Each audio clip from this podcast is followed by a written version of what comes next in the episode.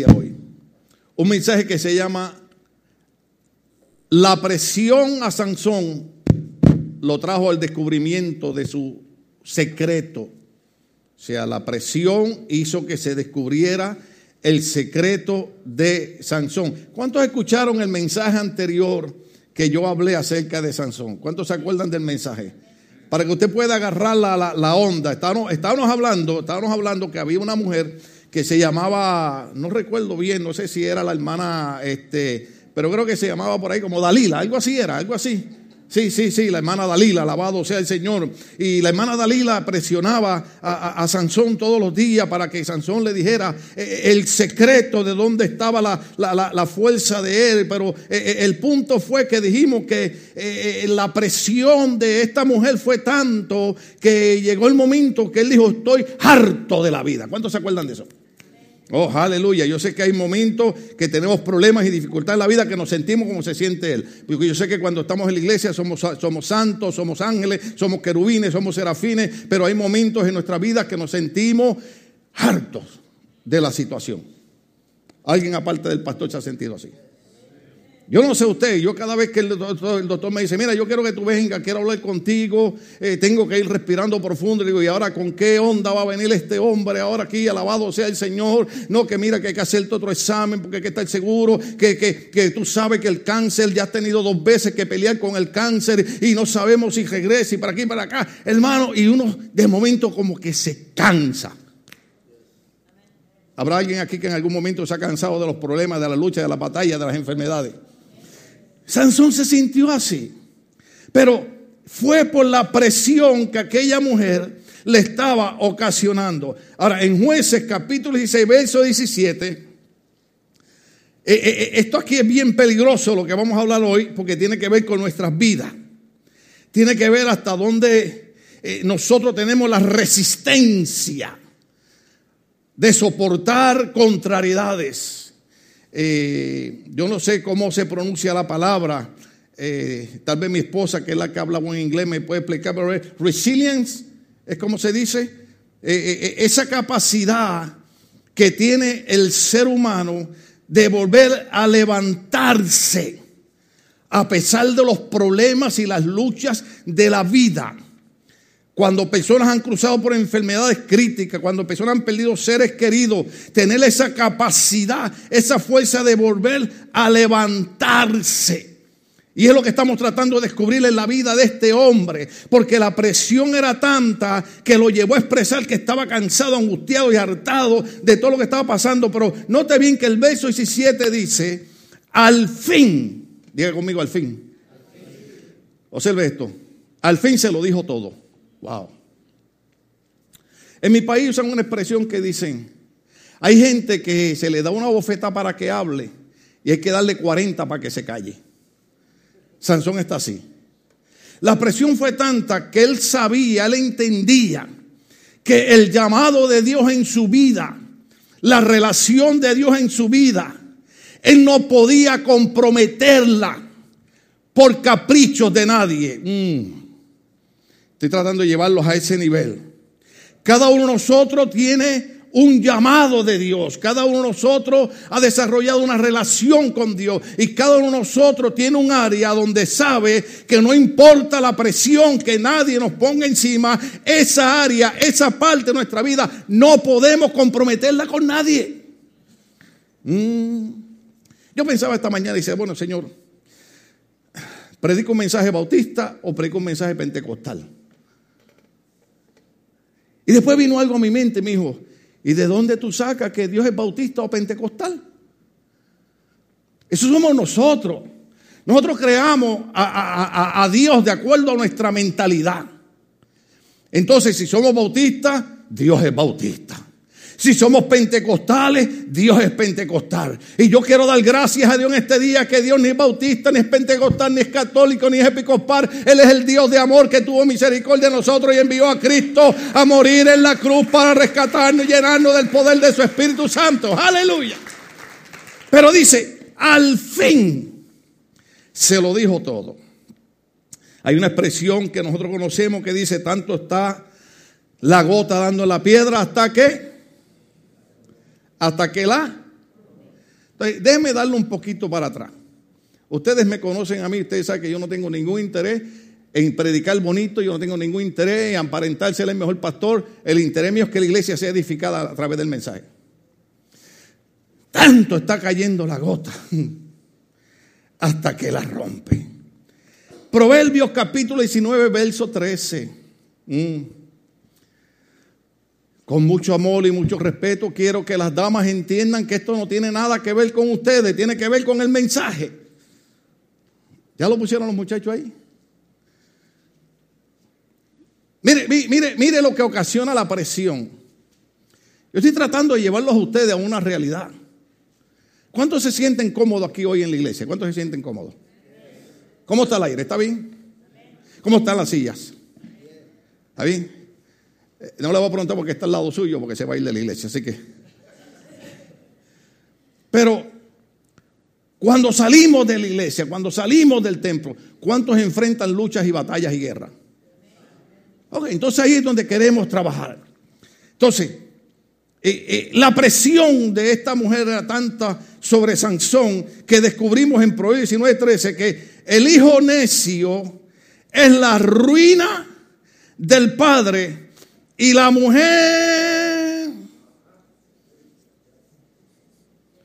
pendeciera es gotera constante. Ahora, yo dije hace un rato, hermana, esto no tiene que ver con ustedes, esto no es un mensaje de mujeres, yo soy el defensor de las mujeres. Yo no sé por qué las hermanas no me, no me tratan todavía mucho mejor, alabado sea Cristo, yo me paso defendiéndolas.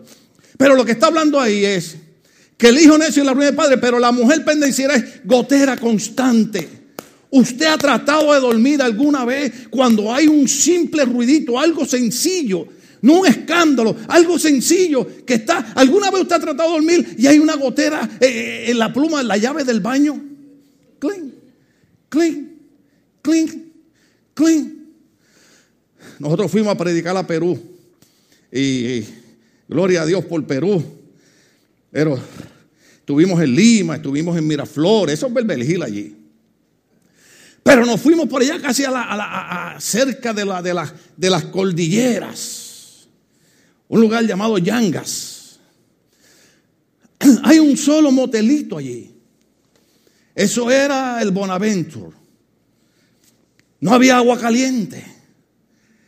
La cama eran, usted sabe, de esas para terapia de la espalda. No eran matres de memoria. Pero todo estaba bien, aleluya. tenemos un cuartito donde dormir, y hay un montón de hermanos, todo estaba bien. Excepto, hermano, que en ese motel la gente cría gallos. José Luis, tú me vas a entender esto ahora. Y había un gallo que parecía que se metía hierba al cuerpo. Eso quiere decir fumaba marihuana. Porque los gallos normalmente empiezan a las 5 de la mañana a cantar. ¿Sí? ¿Cuántos se criaron en Puerto Rico el gallo a las 5 de la mañana? ¿Ah? Y usamos expresiones así, ¿no? Pero aquel gallo empieza a las 11 de la noche. Dije, nada, está turbado con el horario. A las 12 de la noche. Dije, contra el Señor, eh, en paz me acostaré y así me dormiré, porque yo A la una de la mañana. A las 2 de la mañana. Hermano, hasta las 6 de la mañana. Pero como yo estoy en un país extranjero, estoy en un hotel que yo no conozco el área, porque si yo llego a estar acá o en mi país, al otro día hubiera caldo de gallo. No me está pensando con la mano, usted lo ha hecho. ¿Qué es lo que quiero decir? Que hay cosas que parecen sencillas pero continuamente dando. ¿Sí? Ponme el verso otra vez. Yo sé, yo sé, yo sé que, no quisiera usar la palabra mujer, pero, pero, dice ese verso bíblico, cuando hay una mujer que está continuamente, dale que está, que mira que esto, que mira que lo otro, que mira que esto, Oiga, hermano, eso es como una gotera.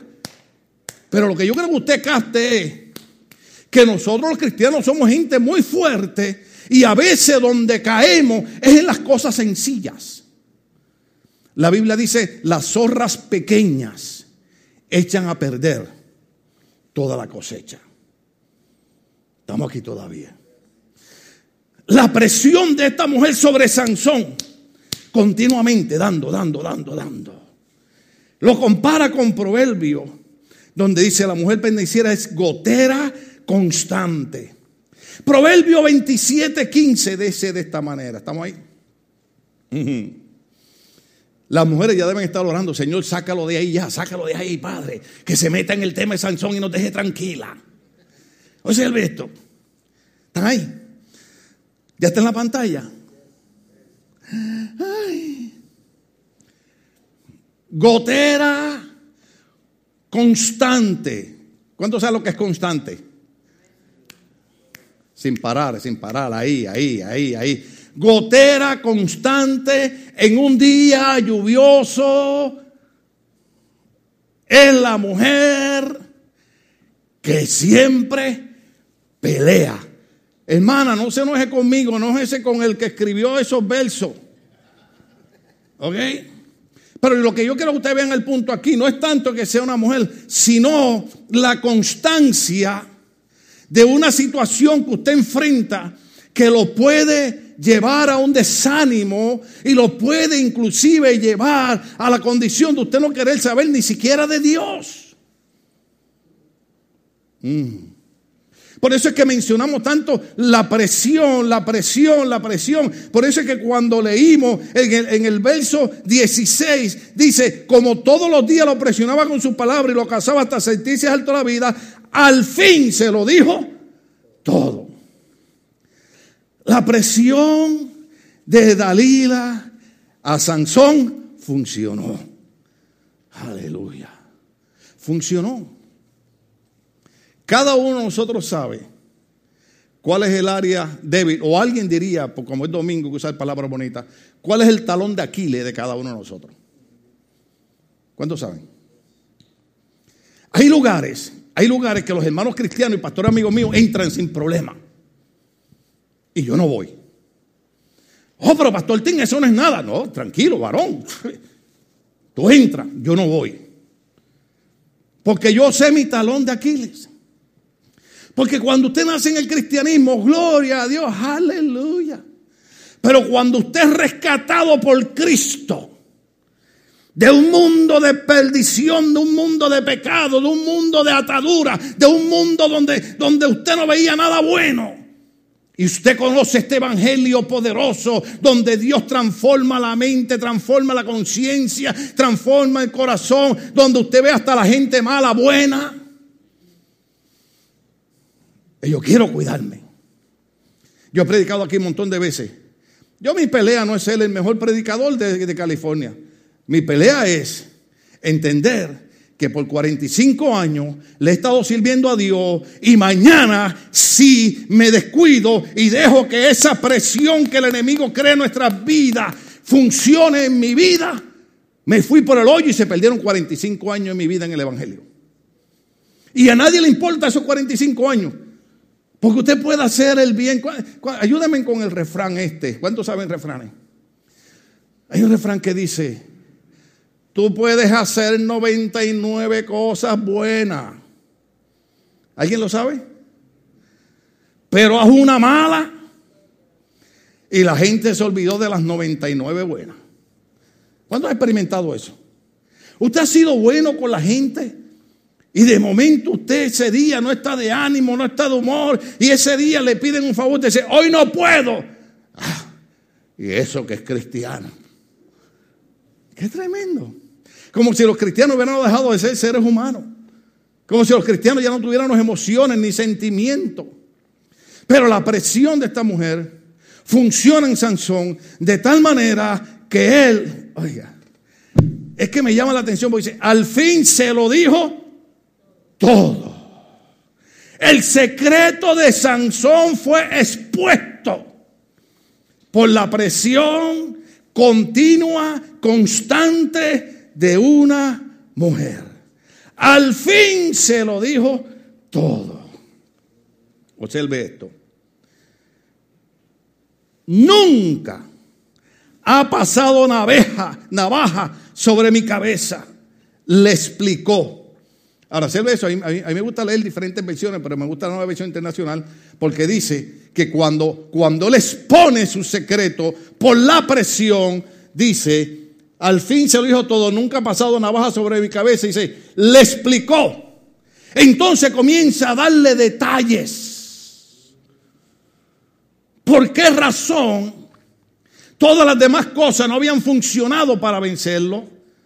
Pero ahora cuando, cuando bajo esa presión él descubre su secreto, él comienza a explicar por qué razón era que nadie podía tener éxito sobre la vida de él. Entonces él dice, soy nazareo. ¿Cuántos están ahí conmigo? Consagrado a Dios. Diga conmigo, consagrado a Dios. Ahora, respire hondo y diga, consagrado a Dios. Esa palabra, a través de los años, ha ido perdiendo sentido. Esa palabra, al correr de la evolución de la sociedad y el modernismo, ha ido perdiendo sentido. Es como, por ejemplo, yo sé que eh, eh, tenemos que actualizarnos y tenemos que ponernos al día y tenemos que a veces hablar como hablan los jóvenes para que ellos entiendan un poco. Usted sabe. Pero el Padre Nuestro, ¿cuántos se acuerdan del Padre Nuestro? ¿Cuántos de ustedes se recuerdan aquella parte antiguamente? Cuando yo estudié con, con una Biblia católica de, los teólogos Nakari y Colunga y, esa Biblia es muy cruda, pero, pero todavía un poquito tranquila decía, y perdona nuestros pecados. ¿Cuántos se acuerdan de eso? Después fue cambiando, perdona nuestras ofensas, el mismo Padre nuestro. O sea, ya de pecado pasó a ofensa. Ahora déjenme ver si puedo explicar un poquito aquí. La Biblia dice, la paga del pecado es, la paga del pecado es, la paga del pecado es. Entonces, si la paga del pecado es muerte, yo tengo que tener cuidado cómo yo veo eso. Porque lo que pasa es que, oh santo, cuando ya yo cambio, perdona mis pecados por, perdona mis, ¿cuál palabra usted? mis ofensas. ¿Se dieron cuenta lo que hice? Ya estoy minimizando la seriedad de la situación. ¿Eh? Sea, si, si antes yo pecaba, Decía, Señor, la regué, pequé, necesito que me ayude, necesito que me fortalezca. Sé que por este pecado no me has quitado la salvación y me has mandado al infierno, pero esto ha contristado tu Espíritu Santo. Esto como que ha entorpecido nuestra relación y yo quiero mantenerme una relación linda contigo. Usted se acuerda cuando el salmista David oraba al Señor y no le decía al Señor, oh, no me quite los palacios ni los caballos y la riqueza. No, cuando el salmista David pecaba en contra de Dios, lo que le preocupaba era esto, Señor, y no apartes de mí tu santo Santo Espíritu. A David lo que le interesaba era la relación con Dios, la comunión con Dios. Aleluya. Pero cuando nosotros vamos quitándole fuerza y valor a ciertas cosas de la palabra de Dios, y, pasamos de pecado a ofensas, ¿sí? ¿Fue la palabra que usé? Pero ahora es mejor todavía, porque ahora es, y perdona nuestras faltas. Miren, Dios nos ayude. Yo tenía, yo tenía luchas con, el mensaje de hoy porque decía, Señor, yo tengo un pueblo lindo, gente buena, gente que tú pagaste a precio de sangre la salvación de ellos. Yo tengo que tratar a esa gente bien. Yo tengo que decirle que si juegan la lotería se la van a sacar. Pero, pero cuando usted ha sido rescatado por el Evangelio de Cristo, usted tiene otro interés. Que cada persona tenga una vida victoriosa por medio de una relación con Dios con el concepto de consagrado a Dios. Mm. Todavía están dirigiendo eso, ¿verdad? Todavía están pensando, Señor, ¿qué es eso? Esa palabra nunca la habíamos oído, no, usted la oye a cada rato. Porque lo que pasa que consagrado a Dios tiene que ver con ser apartado. Uh. Eh, el pastor Guevara dijo algo aquí. Yo dije, ay, qué bueno, Señor, aleluya. Porque él dice que cuando comenzaron la segunda obra en español acá en Calvary Chapo, él y su esposa eh, hacían juegos, hacían eh, eh, competencias y tenían como 120 jóvenes en el grupo. Y mientras había comida y había deporte y había fiesta, todos los jóvenes llegaban, había 120 jóvenes, repito. No estoy cantando el corito, 120 estaban allá en Jerusalén, no estoy diciendo que él dijo que había 120 jóvenes. Entonces, de momento él dice, orando a Dios, el Señor me dijo, bueno, ya es tiempo de enseñarle a esos jóvenes la palabra, de enseñarles una vida bíblica. Y cuando empezó a enseñarle que había que vivir una vida consagrada, apartada para Dios, ¿alguien recuerda cuántos jóvenes le quedaron? El número de 120 bajó, hermano. Porque todo está bien mientras hablamos de glorias. Cuando usted habla de bíblico, ahí es donde cambia el asunto. Es una guerra, es una batalla. Porque yo trato de entender la juventud hoy en día. Ya mismo voy para, para jueces capítulo 14. Hoy no se me fue el tiempo, hermanos. O seguimos. De verdad seguimos. Se arriesgan. Aleluya. Yo, yo, yo, yo digo, digo, Señor, Señor, e, e, e, ese muchacho, ¿cómo yo era cuando, cuando él? Pero entonces yo digo, para empezar, yo me crié en un barrio pobre. Por eso es que yo bromeo y claro que para mí es la mejor comida. Y un día invité a los muchachos a mi casa a comer comida boricua típica y les hice arroz blanco con ketchup. Pastor, ¿qué es eso? comida típica. Porque no había más nada. A la edad de 14 años, yo andaba entregando drogas en el vecindario porque mi hermano mayor que murió, partió con el Señor, se entregó al Señor, se bautizó, gloria a Dios, pero era un narcotraficante. Mi otro hermano, que gracias a Dios hace más de 30 años que dejó el alcoholismo, pero era un alcohólico. Mi otro hermano que tuvo un accidente automovilístico era adicto a la heroína. Ese era el ambiente que yo crecía a los 14 años. Pero cuando yo veo ahora jóvenes de 14 años y yo digo, estos muchachos tienen todo.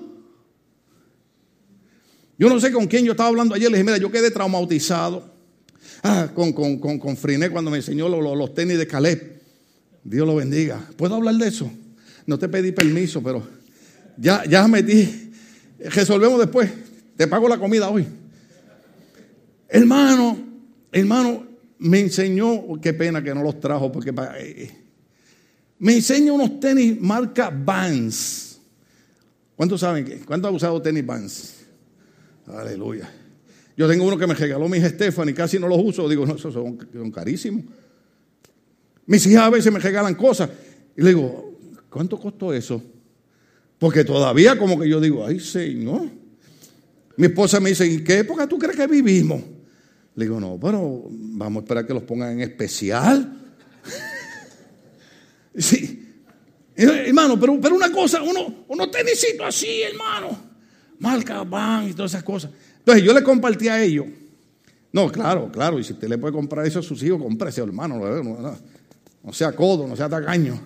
Hay gente que dice, no, pastor, es que usted nos enseñó humildad. No, no, humildad no tiene que ver con... Ese es otro tema. Entonces digo, mira, los primeros tenis que yo logré comprarme me costaron 11 dólares 25 centavos. Y estuve como tres meses juntando 11 dólares 25 centavos. Haciendo mandados. Los jóvenes no saben lo que hay. ¿Cuántos viejos hay aquí? Aquí hay gente de 40 años para arriba. 50, 60. Usted se crió en el barrio donde los vecinos lo llamaban como si usted fuera un pejito. Mira, vete a la tienda y tráeme dos libras de harina y de café y esto. Y después te daban dos centavos, dos centavos por hacerle favor. Señor, que prenda el diablo. Ay, hermano. Y junté 11, porque yo jugaba baloncesto en torneo.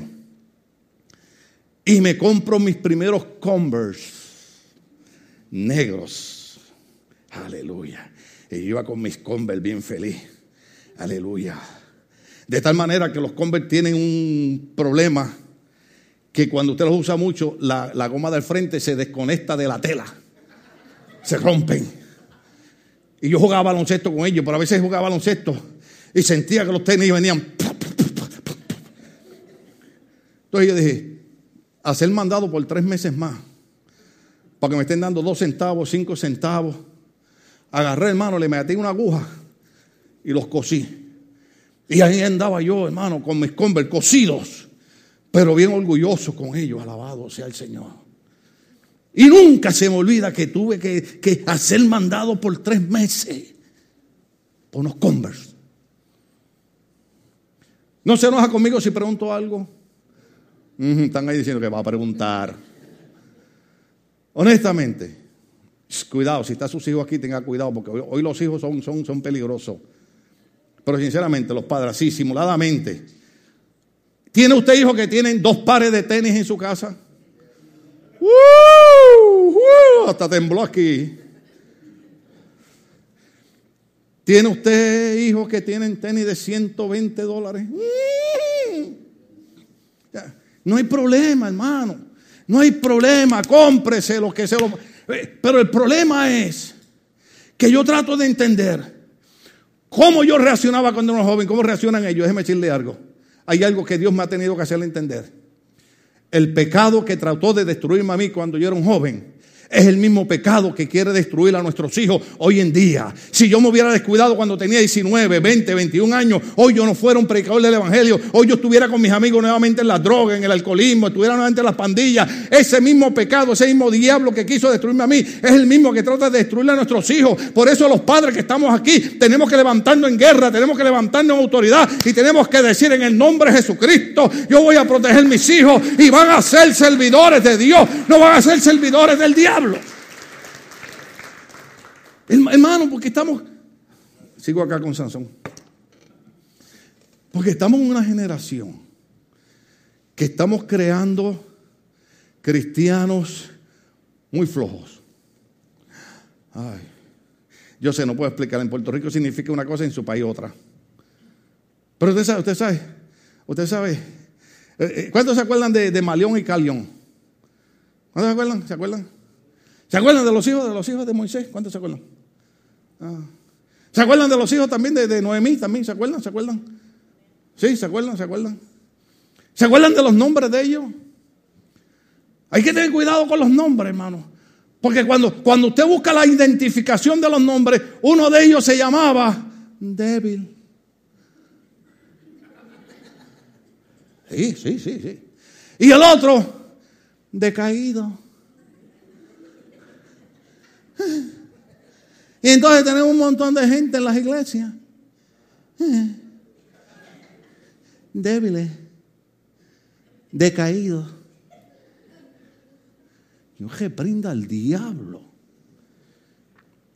Yo quiero dar gracias a Dios por mi pastor que no tenía seminario teológico, no tenía doctorado escritural, eh, casi no sabía predicar, casi no sabía leer, pero sí sabía hacer una cosa, pullarnos a cada rato y los jóvenes en la iglesia se enojaban con él. Y yo después iba a hablar con él, pues llegué a ser el asistente al pastor de él. Le decía, pastor, hay que tener cuidado, güey. Váyase a orar lo que te tiene que hacer. yo, uh, uh, uh, Señor, que prenda el diablo, decía yo. Después decía, Señor, perdona porque es el pastor. No tenían lo que tenemos nosotros hoy en día, pero tenían relación con Dios, tenían comunión con Dios, tenían una vida consagrada. Diga conmigo, vida consagrada. Aquellos viejitos no tenían lo que tenemos nosotros, pero tenían una vida consagrada a Dios. Por eso eran victoriosos, por eso eran vencedores, por eso morían siendo cristianos y nadie los podía señalar porque vivían una vida consagrada para el Señor. Uh, esto está feo. Señor, sácame de aquí, ¿qué hago? ¿Cómo salgo de esta? Pero le empieza a explicar. Y dice, mira, muñeca, ven para acá. Lo que pasa es que yo soy nazareno. Y yo he sido consagrado a Dios. ¿Podemos seguir? Yo he sido consagrado a Dios desde antes de nacer. Ay, ay, ay, ay, ay. Desde antes de nacer yo fui consagrado a Dios. ¿Le puedo hacer un reto a los padres?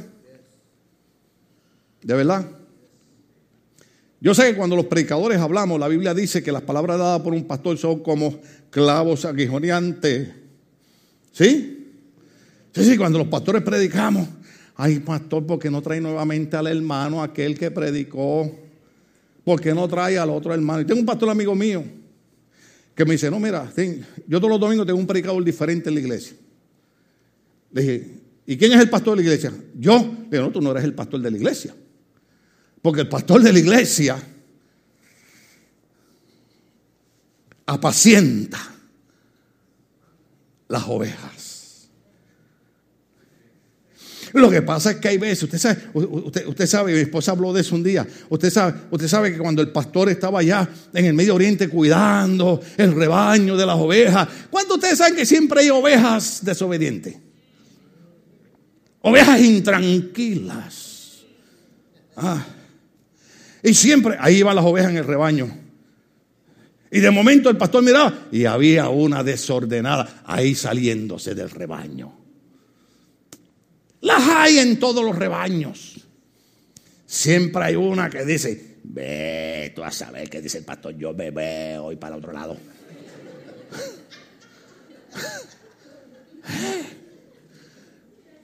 Y el pastor está de acá y dice, ay, lo que yo llego hasta allá. ¿Por qué usted cree que David mató con una piedra tirada por una onda Goliat? Porque era pastor de ovejas. Uy, los pastores eran diestros con la onda. Ah, y entonces el pastor miraba y decía, el rebaño va por la derecha y esa se salió hacia la izquierda. Ay, yo sé lo que yo voy a hacer. Venía y ponía la piedra en la onda. Oiga, y tenía una habilidad esos hombres. Que entonces no tiraba la piedra para romperle la cabeza a la oveja, pero tiraba la piedra para que le pasara por la oreja. Y cuando la oveja sentía aquella piedra que hacía, oiga hermano, la oveja decía, es hora de regresarme al rebaño. Bendito sea el Señor. Entonces a veces los pastores tenemos que hacer eso. ¿Cuánto entienden? A veces los pastores tenemos que tirar la piedrita para que, mire, usted agarre la onda. Entonces, consagrado a Dios de antes de nacer. Este es el reto a los, a los padres. Este es el reto a los padres. Alguien dijo, con el pasado no podemos hacer nada. Está bien. Se puede aprender de él, pero nosotros, muchos padres, hemos conocido al Señor desde que nuestros hijos eran chiquitos. Otros sus hijos nacieron en la iglesia. La pregunta es, ¿por qué esos hijos no están consagrados a Dios?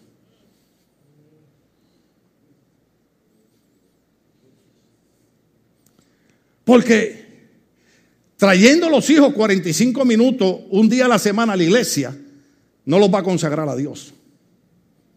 Mm. Uh, qué pero si mis hijos crecen en un hogar donde ven una pareja de padres, se salvaron que se me fue el tiempo. Seguimos. Se arriesgan. Si mis hijos crecen en un hogar donde ven, por ejemplo, por ejemplo, mis hijas y mi hijo, si ellos crecen en un hogar donde donde dicen como han tenido que decir. Es que mis padres no son pastores nada más en la iglesia. Mis padres no son cristianos nada más en la iglesia. Mis padres son cristianos en la casa. Yo recuerdo algo que dijo mi suegra. Y hay cosas que uno tiene que sentirse bien, hermano. Aleluya. Y mi suegra una vez dijo, yo me quedo en casa de mi yerno Tim y ahí no se oye un sí o no se oye un no. Algunos de ustedes pensarán que yo exagero, está bien, cada cual juzga por su condición, ¿no? Pero el problema era este. El problema es que cuando tu suegra se queda en tu casa, durante tres días tú puedes aparentar el matrimonio maravilloso. Cuando estamos aquí. Y, te llama tu esposa y te habla y dice, mira vos, fíjate que mi mamá se va a quedar en la casa y at least for three days. No, porque te lo hice también en, inglés. I want you to behave. Mm-hmm. I want you to be nice. Mm-hmm. I want you to work calzoncillos. Mm-hmm. Oh, aleluya. Y por tres días tú puedes disimular cuando tu suegra se queda en la casa. Pero mi suegra se quedaba en mi casa tres meses. En tres meses no hay manera que tú puedas disimular. Y jamás usted puede engañar a la suegra. ¿Hay suegras aquí? Ah, ojalá. Además, hasta siento el deseo de hablarle en lenguas para que me entiendan.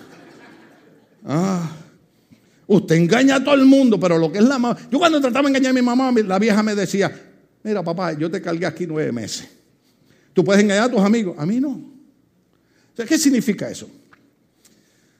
El reto es difícil, el reto es difícil. ¿Por qué no tomamos la decisión de consagrar nuestras vidas a Dios? De hacer que Dios sea importante en nuestras vidas. Que nuestros hijos desde chiquitos vean que Dios para nosotros no es una religión, no es un compromiso de, de una congregación, sino que Dios para mí es algo importante.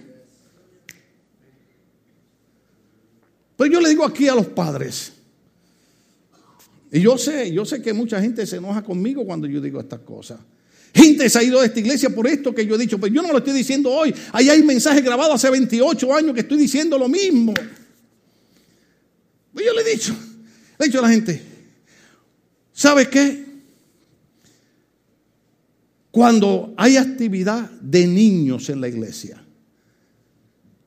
usted entienda que esa actividad de niño es importante que la novela y la película que usted se quiere quedar viendo en la casa.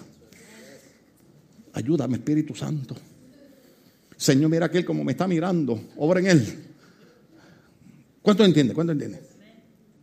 Cuando hay actividades jóvenes,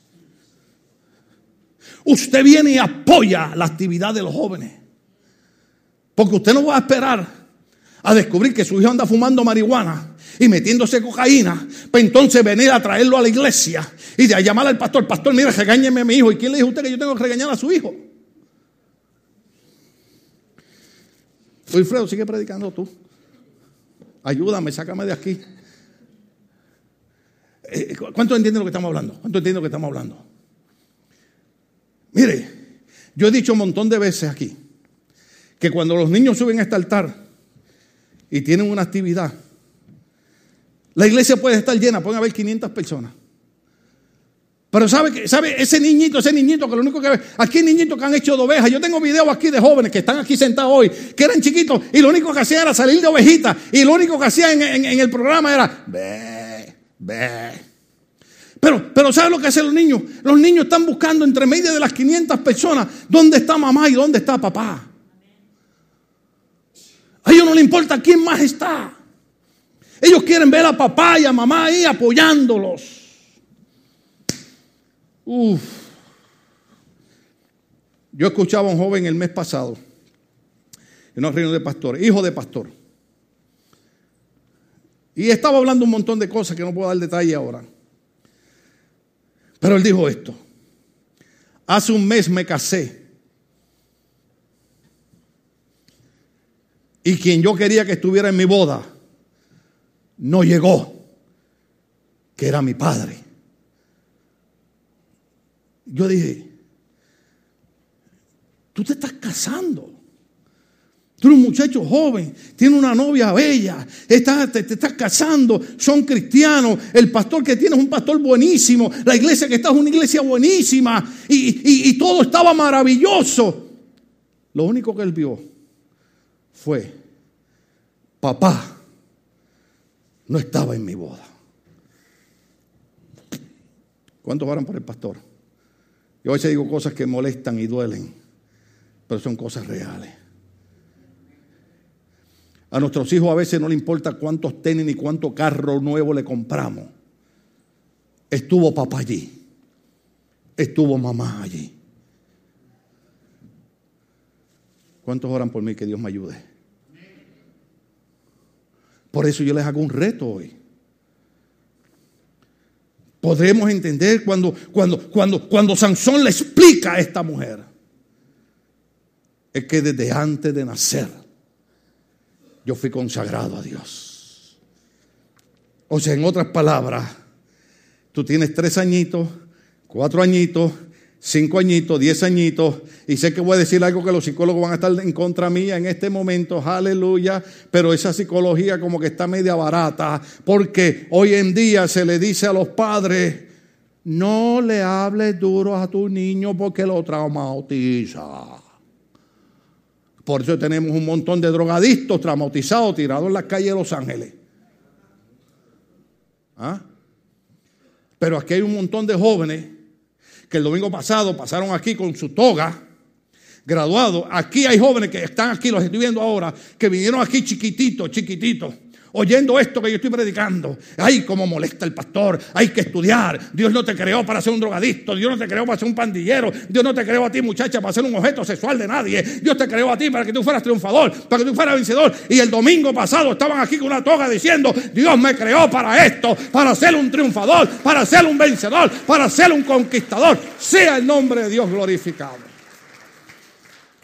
El otro domingo tenemos un hombre de Dios predicando. Pero el otro de arriba, yo le sigo diciendo que le explicó Sansón a esta mujer. ¿A cuánto Dios bendijo con el mensaje Vamos a estar de pie, querida iglesia. Oh, aleluya. Oh, aleluya. A alguien Dios le ministra.